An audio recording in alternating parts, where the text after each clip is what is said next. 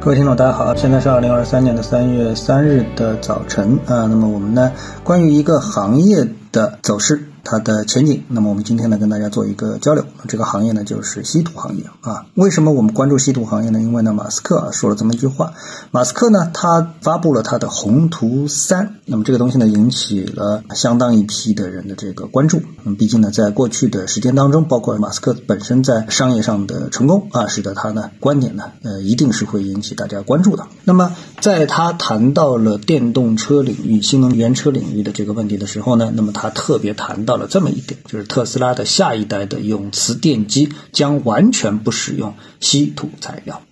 啊，那么大家都知道，在 A 股市场当中呢，这稀土这个行业呢，一直是大家比较关注的行业啊。这个有一句话叫“中国有稀土”，那么大家对于中国的稀土的储量啊，一直是处于一种比较乐观的这么的一个状态，而且呢，呃，觉得这个世界少不掉稀土啊。当然，事实上，虽然我们的稀土的这个含量呃是相对的高，而不是绝对的高啊，并不处于一个垄断的一个位置，但是呢，呃，如果说特斯拉指出一个方向，说未来永磁电机啊，这个不使用稀土，那么它在精神上的影响可能要大于物质上的影响。就是到底会减少多少的这个稀土的用量，我们其实还没有一个量化的标准。但是呢，在精神上啊，这个已经是呃深深的伤害了大家对稀土的这么的一个判断。那那么。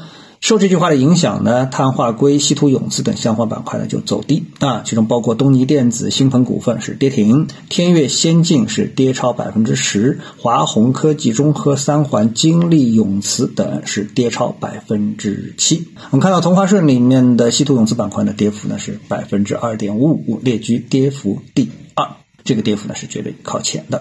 我们呢也列出了稀土永磁板块的跌幅处于前十的这个个股啊，大家耳熟能详的就包括像中科三环、宁波运升啊、广盛有色、中国稀土、盛和资源啊，都是一些大家耳熟能详的稀土的相关的上市公司。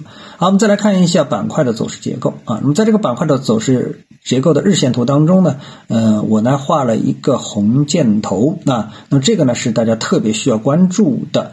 位置是一个多空分水岭的一个信号啊。如果说在日线图当中看的还不是很清楚的话呢，那我们切换到三十分钟图，那我们就可以看到这个支撑线是直接被击穿了啊。实际上呢，大部分的击穿是否有效啊，还是需要结合基本面和消息面。技术呢是基本面的反应，直接体现了基本面的变化。可见特斯拉关于稀土的这个表态啊，中长期对稀土的负面影响还是得到了市场的共鸣啊。那最后呢，我们来看一下指数方面。指数方面呢，在昨天呢，全线是下跌，当然跌幅并不是很大啊。跌幅最大的是创业板板块，呃，指数跌幅是百分之一点零四。上证指数呢是微跌了百分之零点零五。那我们看到上证指数呢，仍然是最强势表现的一个指数啊，又摸高了一个新的反弹的高点，三千三百二十点七四点。那然后呢？哎，小幅的回调啊。那么昨天的一个调整啊，居然呢还稳稳的守在了最重要的支撑线的一个上方。因为是这样，所以呢，今天的走势呢就比较关键了。